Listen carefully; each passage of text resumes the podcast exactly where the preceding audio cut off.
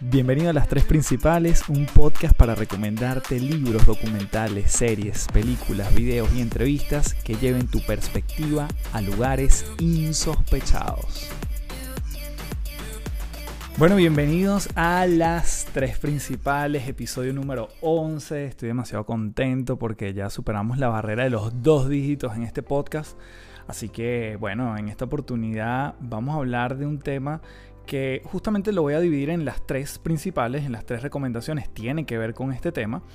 Por supuesto, en la primera me extiendo un poco más, porque hoy vamos a hablar de la industria de la autoayuda. Cuando yo escucho esa palabra, o el self-help, que yo lo veo en un anaquel, en una librería, o bueno, un artículo, lo que sea, ¿qué me produce o qué te produce a ti esto de la autoayuda? ¿Te genera como interés o te genera más bien rechazo o un punto medio?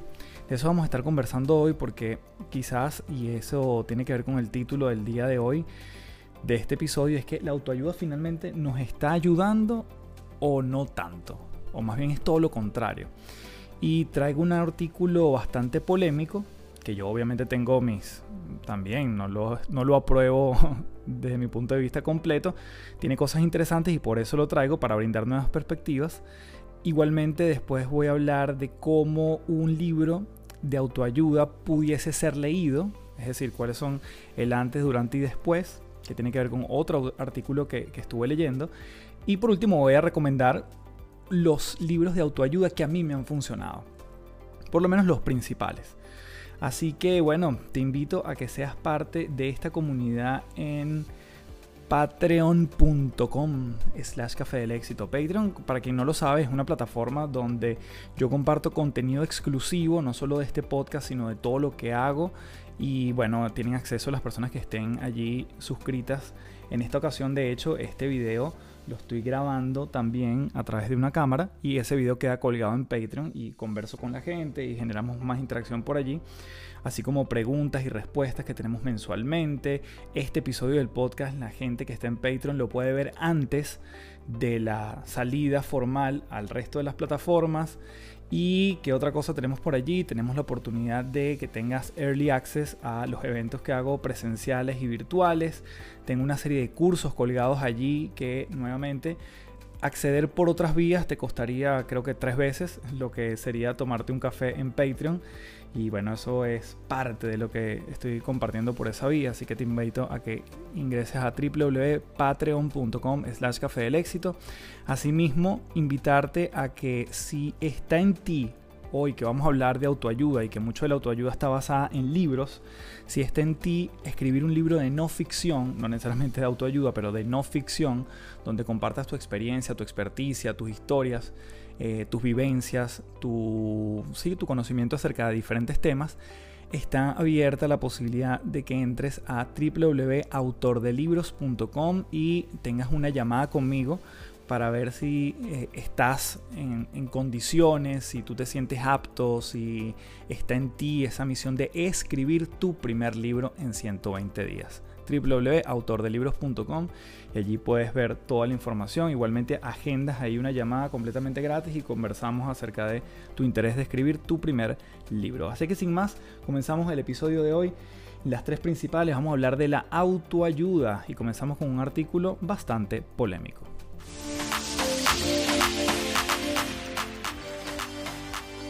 Bien, en este primer artículo que te traigo hoy es el señor Mark Manson, que además él ha escrito una serie de libros que van un poco como en detrimento del mundo de la autoayuda o él es un poco detractor del mundo de la autoayuda. Él es como bastante radical y es como habla sin pelos en la lengua y es como muy irreverente. Y la verdad que yo me he leído un libro de él que, que lo recomendaría. Después te doy el título al final. Pero mm, lo interesante es que él trae como varias perspectivas de lo que él siente que la autoayuda puede estar generando en la gente. Antes de comenzar con ese artículo, me gustaría mm, decirte cómo yo empecé en el mundo de la autoayuda, cómo yo empecé a consumir estos libros de autoayuda. Mi papá era una persona que tenía muchos libros, particularmente de un autor que se llamaba Mandino. Y a mí me gustaba el estilo, me parecía que era fresco, me parecía que era fácil de leer. Te estoy hablando de 16, 17 años. Y, mi papá realmente llegaba a la casa y tenía esos libros. Nunca me los impuso, pero sí yo los descubría en su, en su mesa de noche y los hojeaba y perfecto me los encontraba por la casa y los volvía a ver. Hay otro libro que llega a mis manos que se llama Padre Rico, Padre Pobre de, Robert Kiyosaki, que quizás es más conocido. Y allí también me encuentro con un mundo donde me invitó muchísimo a pensar en mi propio negocio. ¿sí? Si bien esto pudiese estar catalogado, este libro en finanzas personales o desarrollo personal, o sí, yo creo que está como en, ese mundo, gerencia personal, yo lo catalogaría como autoayuda porque está como en esa parte de tú puedes encontrar tus propias respuestas. Y el otro es Los siete hábitos de la gente altamente efectiva de Stephen Covey, quizás es uno de los primeritos también que llegó a, a mis manos, donde él da siete elementos o siete prácticas que la gente que le va bien en la vida, según las personas que le ha entrevistado, eh, hacen y les funcionan y pudiesen ser replicables. Para mí esos son, han, sido muy prácticos en, el tiempo y allí empezó mi curiosidad por el tema de la autoayuda, ¿no? desde entender el aprendizaje, desde las ganas de nutrirme por un mundo que generaba posibilidades de aprender algo que yo no tenía educación al respecto, es decir, yo no lo encontraba en la universidad ni, ni en el colegio en su momento eran, eran temas que normalmente no me llegaban y yo lo empiezo a descubrir por aquí y digo, bueno, aquí hay, aquí hay unas vías, aquí hay gente que está hablando de cosas que a mí no me llegan por las vías tradicionales a las que yo estoy accediendo y ahí empieza como yo empiezo a comprarme un libro que otro, empiezo a pedir prestado un libro que otro que encuentro específicamente en la casa del papá de un amigo mío que tenía una biblioteca espectacular y ya estaba muy metido en esos temas. Entonces ahí empieza como esa curiosidad. Yo creo que para mí, no creo, estoy seguro que la autoayuda es la puerta de entrada para yo hacer lo que hoy hago. Y, y bueno, yo también me he dado mis, entre comillas, golpes con el mundo de la autoayuda, pero sin duda le estoy muy muy agradecido. Tiene muchos matices como todo en la vida y justamente es aquí donde te presento uno, en este caso de Mark Manson. El primer argumento que él da en el... Él menciona cinco argumentos del mundo de la autoayuda. El primero que él da es que él dice que la autoayuda refuerza percepciones de inferioridad y vergüenza. Y él dice que en esencia hay dos tipos de personas que se enganchan al material de autoayuda. Aquellos que sienten que algo está fundamentalmente mal con ellos y están dispuestos a intentar cualquier cosa para mejorarlo, y aquellas personas que piensan que generalmente ya son una buena persona, entre comillas, ya funcionan bien, pero tienen algunos problemas y puntos ciegos que al ajustarlos pudiesen convertirse en personas geniales. Entonces allí hay un punto interesante porque lo que dice es que las malas personas, eh, o bueno, él, los llama así en algún punto del artículo, ¿no? Pero las personas que sienten que hay algo mal en ellos, o que hay algo roto en ellos, o que hay algo que ellos fundamentalmente está, está quebrado, no necesariamente se van a beneficiar de la autoayuda, sino que los va a meter más en el mundo de, oye, si yo me leo un libro de cómo ser feliz, wow, me doy cuenta, si yo soy este tipo de persona, que soy más perdedor de lo que pensaba anteriormente porque hay una cantidad de cosas que yo no estoy haciendo. Sin embargo, el otro grupo de personas que dice, oye, ¿cómo yo puedo estar mejor? Ve este mismo libro, lee este mismo libro de cómo ser feliz y una de las cosas que piensa es, oye, mira qué interesante, déjame aplicar todo esto. Obviamente eso tiene un matiz enorme todo lo que este señor dice y es aquí donde yo sumo mi punto de vista, porque si bien hay algo que puede, una persona que puede pensar que hay algo que tiene mal, por, vamos a colocar términos y, palabras absolutas aquí. Mal y bien siempre es un juicio, pero bueno, para seguir y fluir con la conversación, si hay una persona que siente que hay algo mal con ella y lee un libro de esta naturaleza, puede decir, ¿sabes qué? Qué bueno porque aquí empiezo a encontrar algunas respuestas. Quizás en una historia que leo me empiezo a sentir identificado y conseguir alguna de las recomendaciones que están aquí, yo voy saliendo de ese espacio y él justamente lo que dice es que este tipo de personas pudiesen catalogarse como aquellas que están mal y van para ok y el segundo grupo de personas son aquellas que están ok y van para genial. Entonces allí está algo interesante en, este, en esta primera perspectiva. Yo no creo que para el 100% de la gente que puede sentir que algo está mal en su vida, un libro de autoayuda esta industria le puede hacer sentirse peor o hundirlo más este hueco, creo que como todo, ¿no? Uno tiene diferentes momentos donde se puede nutrir de eh, este tipo de, de textos, de autores y que te pueden ayudar a salir básicamente de donde tú estás y que hay mucha gente que ha encontrado la, la, solución porque pone en práctica muchas de las cosas que ahí también están probadas. ¿Que hay mucho relleno en los libros de autoayuda? Absolutamente.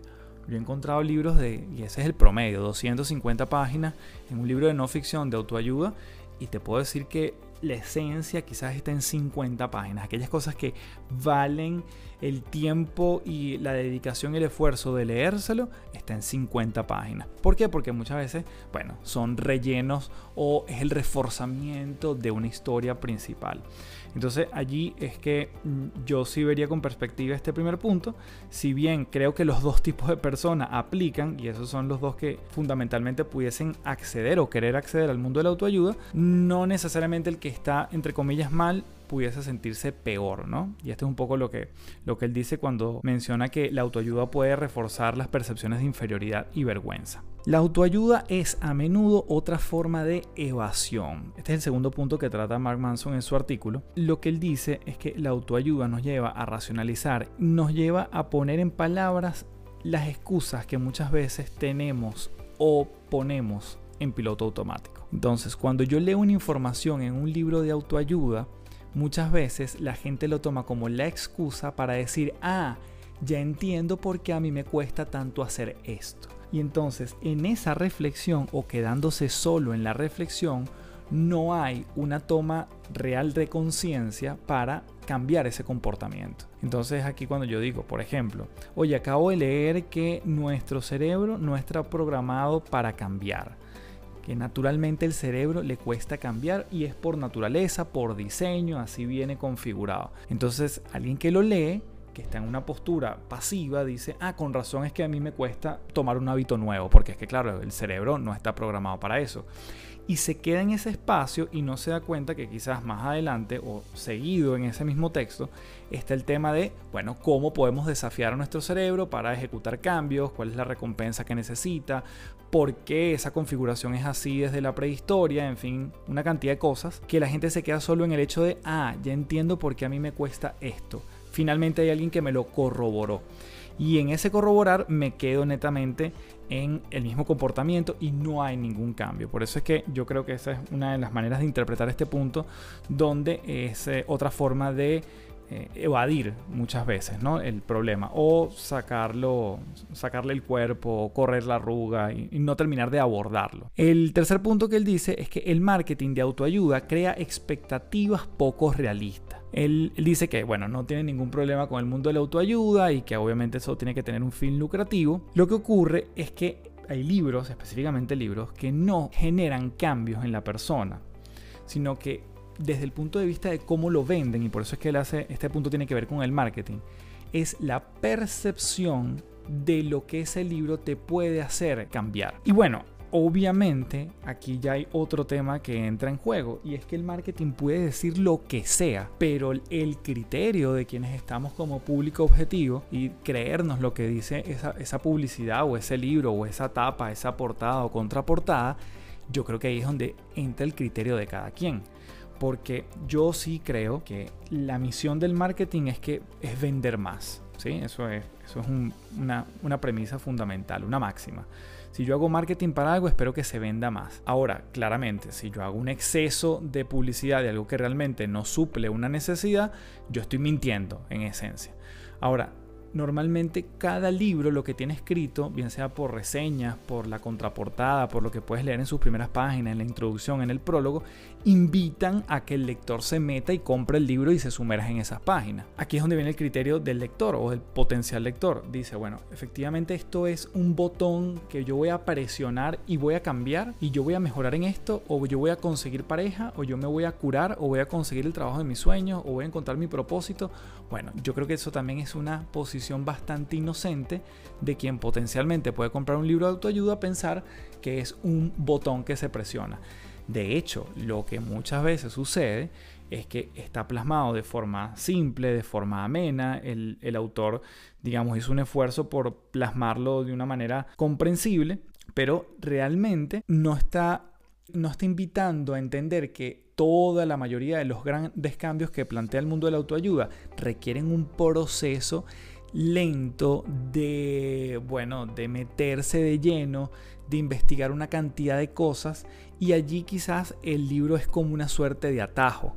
Y bueno, yo creo que ahí es cuando viene la frustración de quien no está claro entre lo que se le está vendiendo y lo que él realmente puede poner en práctica, lo que realmente esa persona pudiese aprovechar del libro, realmente las cosas que son a corto plazo y los que son a largo plazo. Y ahí es donde viene justamente eh, quizás la frustración o el decir, mira, este, me vendieron una cosa que, que no era. Ese es el, otro punto que aborda McManson, el tema de la, del marketing. Y el cuarto punto dice la autoayuda generalmente no está validada científicamente. Entonces, bueno, él dice aquí que hay muchas prácticas que se ven plasmadas en los libros de la autoayuda donde no hay ningún basamento científico, donde básicamente te venden una cosa entre comillas come flor y él en específico lee le da muy duro en el artículo a, cosas como el feng shui, el tarot, la telequinesis, eh, los psíquicos, los cristales, etcétera, etcétera. Una cantidad de cosas que, bueno, ya cada quien verá si lee libros de ese estilo. El punto es que él dice que esos, esos tópicos no tienen un basamento científico. Yo lo que creo, y es que ahí es donde viene también su contraparte en este, en este punto, cada vez hay más autores que en una librería o en Amazon te los puedes encontrar en la categoría de autoayuda, pero son tipos que han tenido estudio detrás de esto. Cuando tú lees un libro como el de The Happiness Advantage de Sean Acor, él, bueno, él es un profesor de Harvard que ha hecho estudios con respecto a la felicidad. Entonces no es la felicidad etérea, naif y sin ningún sustento, sino que él realmente tiene estudios de por qué, por ejemplo, estudiantes en Harvard cuando entran del colegio a la universidad son más infelices que otros y por qué él estudia la felicidad y cuáles son los fenómenos que se detonan allí. Bueno, él ha tenido basamentos científicos. Cuando tú lees una tipa como Brené Brown, incluso algunas categorías pudiesen incluirla como autoayuda, pero esa tipa tiene años estudiando temas como el coraje, la vulnerabilidad y una cantidad de cosas que le dan un sustento científico. Entonces, bueno, yo creo que aquí es como el diferenciar aquellas cosas que tienen alguna, algo de qué agarrarse, por decirlo así, y las cosas que son un poco más etéreas, y por eso es que él le da muy duro a algunas de esas prácticas que mencioné anteriormente. Y por último, él dice que eh, la autoayuda es una contradicción. Porque él dice, si la autoayuda realmente fuese autoayuda, no necesitas un libro porque las respuestas están en ti. Es decir, por eso es que se llama autoayuda. No deberías depender de más nadie para ayudarte porque las mejores respuestas están dentro de cada quien. Entonces, bueno, ahí hay un juego incluso de palabras que en el fondo pareciera que tiene razón. Lo que pasa, desde mi punto de vista, es que la interpretación de la autoayuda tiene que ver con que yo tomo un libro, me lo leo y yo con ese libro aplicando esas herramientas puedo ayudarme a mí. Y creo que también hay una base importante que, se conecta con el primer punto de él. Bueno, yo soy una persona que pudiese autoayudarme solo con un libro o con una serie de libros, pero si hay algo más de fondo, yo debería buscar una ayuda profesional, bien sea un psiquiatra, un terapista, un coach, lo que sea, que me ayude a ver más cosas. Pero en esencia la autoayuda es ayudarte a ti mismo. Ahora, él dice, ¿para qué entonces existe la autoayuda? si están si yo me puedo ayudar a mí mismo, bueno, yo creo que eh, yo voy a un paso más adelante que tiene que ver con cómo yo con ese libro que tiene ciertas herramientas me brinda la posibilidad de yo no acudir sino al libro y a mí. ¿Sí? Entonces, bueno, justamente lo que, lo que cuestiono es un poco, desde mi punto de vista, en este quinto apartado, que la autoayuda en sí mismo es una trampa en el nombre que tiene. Bien, y así culminamos esta primera recomendación del día de hoy, cinco puntos que trata Mark Manson en su artículo, que si realmente la ayuda, la autoayuda funciona o no. Él dice que la autoayuda refuerza las percepciones de inferioridad y vergüenza, la autoayuda es a, menudo otra forma de evasión, el marketing de la autoayuda crea expectativas poco realistas, la autoayuda generalmente no está validada científicamente y la autoayuda en sí misma es una contradicción. Así que bueno, cada quien va sacando sus propias conclusiones. Yo les puedo decir que hasta el punto de hoy, como todo en la vida, tú puedes utilizar un arma o tú puedes utilizar un cuchillo para cortar pan o para matar a alguien. Y allí depende de cuál es el uso que le estamos dando, no solo al término, sino a cada uno de esas lecturas, de esos autores, de esos videos que estemos consumiendo que pudiesen estar en el mundo de la autoayuda. Yo particularmente, como te digo, me dedico a lo que me dedico, soy lo que soy, quizás sin que eso me, me identifique en un 100% ni que me defina, pero gracias a la autoayuda yo me dedico a esto, de brindar conferencias, talleres, workshops, hacer uno a uno, coaching, etc. Es gracias a la autoayuda. Ahora, yo sí entendí en algún punto que quizás eso puede ser un tema para otro episodio de otro podcast, que la autoayuda tiene un techo. La autoayuda tiene un techo, tiene un límite. Tiene que por más que te leas más libros en esa misma categoría, no te van a llevar a, mm, digamos, mayores perspectivas de lo que todos en conjunto esos autores están brindando. Entonces cuando yo entendí que ya había, entre comillas, había alcanzado ese techo, y no porque me haya leído todos los libros, sino que bueno, leí bastante, he aplicado, he enseñado bastante de esto, yo dije, ¿qué más hay después de esto? No puede ser que esto sea todo. ¿Qué más puedo yo encontrar aquí? Y bueno, es ahí donde yo empiezo a vincularme o buscar, experimentar más, leer más acerca de todo lo que tiene que ver con una parte, vamos a llamarla más, más espiritual, que no para nada es etérea, sino todo lo contrario eh, como todo lo que a veces suena entre habilidades duras y blandas, creo que eso que es más blando termina siendo lo más, lo más fuerte y lo más fundamental en todos nosotros. No, no es eh, tener para finalmente ser, sino ser para tener. Y yo creo que eso puede ser un punto de otro podcast. De hecho, si estás de acuerdo que lo tratemos, eh, déjamelo en los comentarios para ver si lo, si lo volvemos a desarrollar en otro episodio. Así que vamos con la segunda recomendación.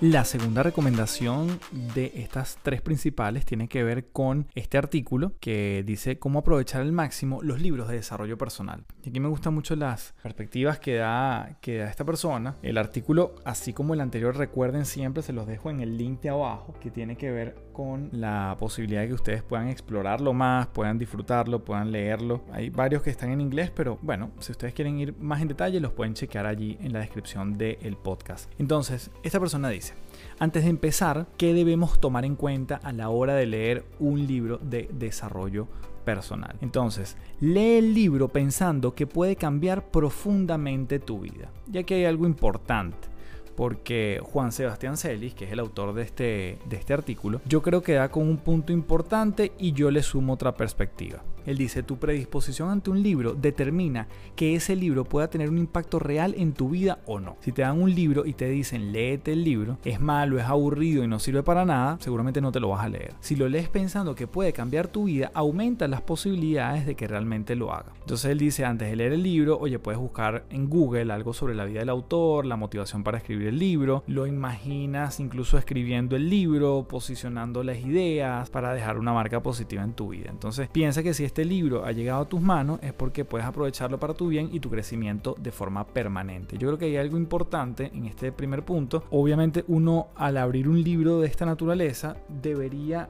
como intención decir yo pretendo, tengo la intención de al abrir estas páginas voy a encontrar algo que me sirva a mí. Si me lo es como cuando te comes algo que tú dices me va a caer mal o me va a caer bien. Normalmente eso termina siendo ese efecto que tú estás eh, colocando antes de ingerir ese alimento. Igualmente sucede cuando uno ingiere esas páginas de un libro, ¿no? Si nos vamos con la misma metáfora. Yo creo que igual la expectativa de que va a cambiar tu vida es algo también que yo pudiese poner en duda, porque muchas veces a mí me han pasado libros que me dicen este libro te va a cambiar la vida o van a hacer que te asciendan. Literalmente a mí me han dicho eso cuando me han prestado libros y la verdad que no termina sucediendo, no solo que no termina sucediendo nada en mi vida, sino que a mí el libro no me genera nada. Y esto es algo muy particular. Hay libros que nos remueven la fibra, yo siempre lo digo, hay un libro que te puede cambiar la vida, pero quizás hay una letra de una canción que te cambia la vida. O hay una frase de tu mamá que te dijo y eso sí te remueve y te invita a la acción y a partir de allí hay un antes y un después. Entonces los estímulos no son los, los estímulos son los mismos,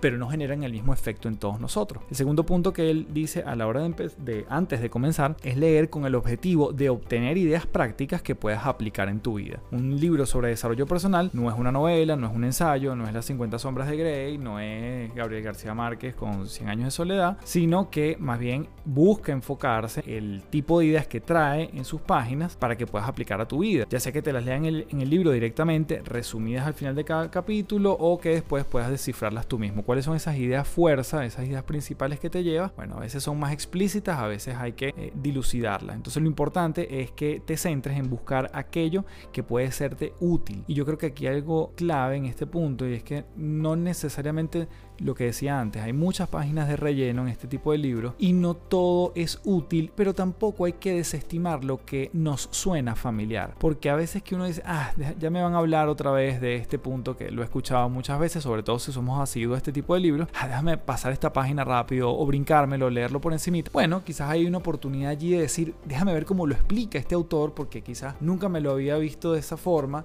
y eso sí efectivamente genera un giro en la manera como vamos percibiendo y sobre todo aplicando lo que está en ese libro. Entonces esto tiene que ver con el antes de empezar, leer el libro con la expectativa de que pueda cambiar tu vida o leerlo con eh, sabiendo que puedes tener cosas aplicables. Luego, cuando lo leas, él lo que él dice es, bueno, toma notas, deja mm, marcas durante el libro que te permiten retomarlo al final o al final de cada capítulo, donde te diga, bueno, déjame volver a las cosas que realmente fueron relevantes. Yo particularmente, eh, Carlos Fernández, cuando, cuando me lee un libro de esta naturaleza, que es la mayoría de lo que consumo, le hago una pequeña marquita arriba. Me da, mi, medio dolor marcar los libros, pero es algo muy personal, pero a veces también siento que cuando uno los subraya, cuando uno hace marcas, eh, visualmente cuando los vuelve a consultar está más fácil la información que para ese momento fue relevante para ti, ¿no? Y el otro punto de cuando leas es deja que te invada la forma de pensar del autor. Si el autor es, eh, si el autor del libro es interesante, absorbe su forma de pensar, es lo que él manifiesta aquí, ¿no? Es buena idea dejarse influir por las personas que obtengan resultados que tú deseas obtener en una determinada materia o parte de la vida. Tener una mentalidad correcta es importante para conseguir lo que deseamos y si lees un libro, por ejemplo, de cómo ser rico y el autor además es una persona rica, tiene como una autoridad moral y uno pudiese aprender a interiorizar lo que, lo que él está transmitiendo en esas páginas y lo que está detrás de su historia para haber construido todo el bagaje de conocimiento y finalmente lo puso al servicio del mundo en un libro. Entonces es como meterse en la cabeza del autor, diría yo, resumiría yo como este punto, ¿no? Yo creo que hay algo interesante que esto no está en este artículo, pero yo le sumo, y es que cuando leas un libro de desarrollo personal, empieza a contrastar, contrastar con tu vida versus lo que dice el autor,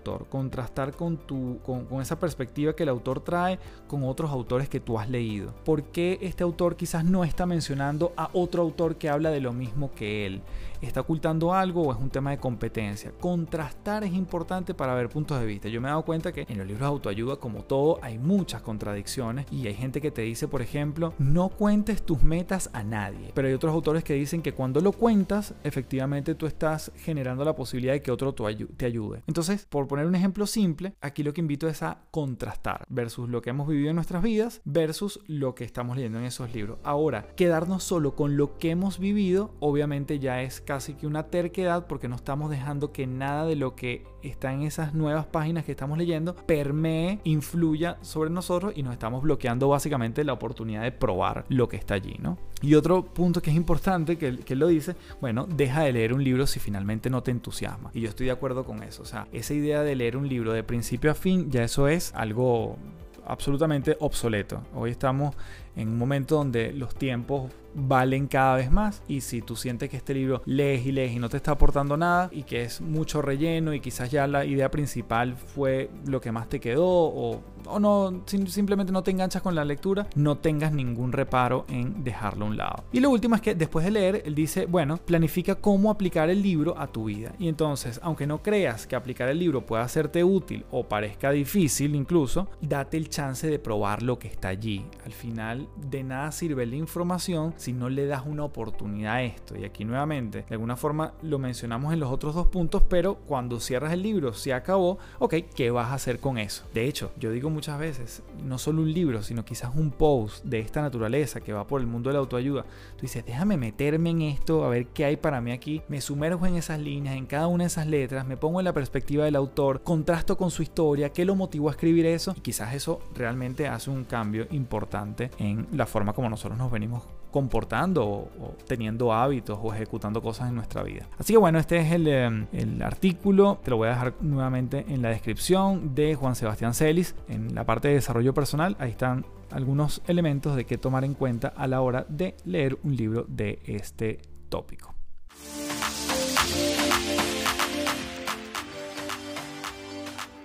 La última recomendación son varias recomendaciones en una. algunos libros del mundo de la autoayuda que para mí han sido transformadores. Entonces voy con el primero. lo mencioné, voy a repetir los que, los que dije anteriormente que son significativos. El primero que mencioné fue Padre Rico, Padre Pobre, lo vuelvo a mencionar. El segundo es Piensa y hágase rico, piensa y hágase rico de Napoleon Hill. Está en uno de los libros más vendidos de la historia. O sea, se compara con Harry Potter, con la Biblia incluso, muy difundido. Y Napoleon Hill aquí lo que hizo fue, sin ser un experto en cómo obtener grandes fortunas, lo que hizo fue preguntarle a las familias más adineradas de la época y decirle, bueno, ¿qué hacen ustedes para ser unas personas prósperas? Y encontró cosas bien interesantes y es la base de casi cualquier... Es, normalmente el primer libro o uno de los primeros libros que uno se lee cuando entra en el mundo de la autoayuda y bueno, habla del pensamiento positivo, habla de amasar fortunas que no tiene que ver necesariamente con una parte mecánica, con una parte técnica, sino con todo lo que está alrededor desde el punto de vista de cómo configuramos nuestros pensamientos. Un libro bien interesante para mí, no pasa de no, no pierde vigencia y si estás entrando en este mundo te puede, te puede sumar un montón. Segundo libro, bueno, el tercero, porque el primero ya dije Padre Rico, Padre Pobre, tercer libro, El hombre en busca del sentido de Víctor Frankl. Si hay alguien que puede hablar de propósito en este mundo es este señor. Fue un hombre que pasó por los campos de concentración, salió de ellos y todo lo que cuenta en esa travesía. Y además, sin necesidad, él pudo haber evitado los campos de concentración, pero sabía que había algo que lo había sido, que, que lo había llevado a poder soportar esos esos instantes o esos años incluso en, los campos de concentración y él quiso compartirlo con el mundo y al final sacó lo que se llama la logoterapia, que es la búsqueda del sentido. Tremendo libro en este, en este mundo. El próximo se llama Los Cuatro Acuerdos de Dr. Miguel Ruiz, quizás es un libro altamente difundido. Este, este libro además yo lo resumo en un curso que está para la gente en Patreon que se llama Books and Life, en el tier que es eh, Late. La gente puede acceder a ese, a ese libro, bueno, a ese curso donde hay varios libros y uno de los que resumo es Los Cuatro Acuerdos un libro simple, se puede leer en un día, pero definitivamente las enseñanzas que allí mencionan pueden durar para toda la vida. Próximo libro, Go Giver. El, autor se llama Bob Burke. En español es Dar para Recibir, no confundir con, el de Adam Grant, que también se llama así, o, que se llama algo similar. Este se llama Go Giver de Bob Burke. Y una de las cosas que él dice es, bueno, son, son leyes para eh, desarrollar el éxito eh, estratosférico, lo llama él, esa, es la palabra. Y él es una historia, es una historia contada, pero donde insertan principios de, bueno, gente que le va bien en la vida y cómo el servir a otros es uno de los grandes principios que está transversal en ese libro. Me encantó. Y, y, también, de hecho, ese también lo resumo en este curso Books and Life que lo encuentras en patreon.com. Y Poder sin Límites de Tony Robbins un libro donde efectivamente él empezó a hablar hace muchos años de todo el tema de programación neurolingüística, pero allí da varios ejercicios que son realmente interesantes de practicarlo. A mí me, me, gustó mucho en su momento. Y fíjate que todo lo que te estoy mencionando son de esos primeros libros que yo me empecé a leer. Seguramente te los has leído todos, te has leído algunos. Estos fueron como una gran base para yo comenzar en este camino. Te estoy diciendo que si bien he vuelto a ellos, estos son libros que probablemente me los leí alrededor de eh, mediados de los 2000, principios de los 2000 y todavía eh, siguen en mi cabeza porque me sirvieron un montón, un montón. Quizás el más reciente, que sí me lo leí a finales del año pasado, fue El sutil arte de que casi todo te importe una mierda, que es del autor Mark Manson, que casualmente es quien escribe el primer artículo que describí en la primera recomendación de hoy. Donde aquí también hubiese sido interesante yo haberme lo leído hace muchos años, pero bueno, llega a mis manos mucho después y él hace una crítica bastante dura al mundo de la autoayuda y él es bastante más pragmático y él dice que la misión en la vida de todos nosotros es tener cada vez mejores problemas. No es, no es eliminar los problemas, que es un poco lo que la autoayuda a veces nos invita, sino es cada vez tener mejores problemas. Ahí bueno, con ese intro te lo dejo para ver si, si es de tu interés. Y resumo entonces, piense y hágase rico, padre rico, padre pobre, el hombre en busca del sentido, los cuatro acuerdos, Go Giver, poder sin límites y el sutil arte de que casi todo te importe una mierda del señor Mark Manson. Así que bueno, esas son las tres principales del día de hoy. Dentro de estas tres principales di como varias recomendaciones. Así que bueno, tienes mucho por, por escudriñar en este mundo de la autoayuda. Y bueno, nada, déjame en tus comentarios, bien sea por Instagram, por Apple Podcast, por donde puedas puedas dejarme tu comentario si esto te ha sido de valor y qué opinas tú del mundo de la autoayuda. ¿Te ha servido? ¿No te ha ayudado? ¿Ha, ha sido contraproducente? Bueno, cualquier perspectiva aquí que nos lleve a lugares insospechados es absolutamente bienvenida. Así que con eso cerramos el episodio del día de hoy.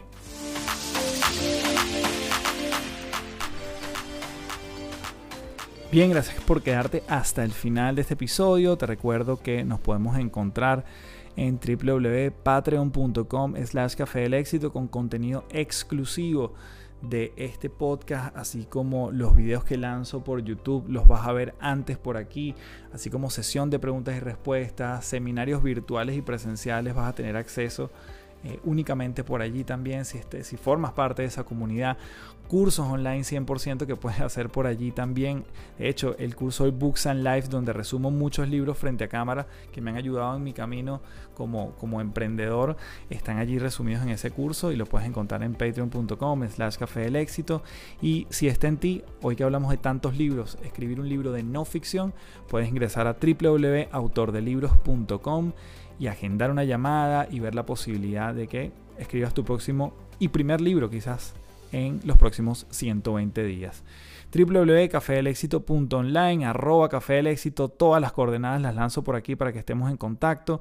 Y bueno, si también eh, quieres revisar mi práctica personal, puedes entrar a www.cafedelexito.online slash coaching y ahí ves todas las opciones que están planteadas para hacer asesoramiento uno a uno, si quieres pasar de un punto A a un punto B. Gracias nuevamente por el espacio. Déjame tus comentarios acerca de la autoayuda, que fue el tema del día de hoy. Gracias por estar en este episodio número 11 y como sabes me cuesta mucho despedirme, pero te agradezco un montón que hayas llegado hasta aquí. Cuídate mucho.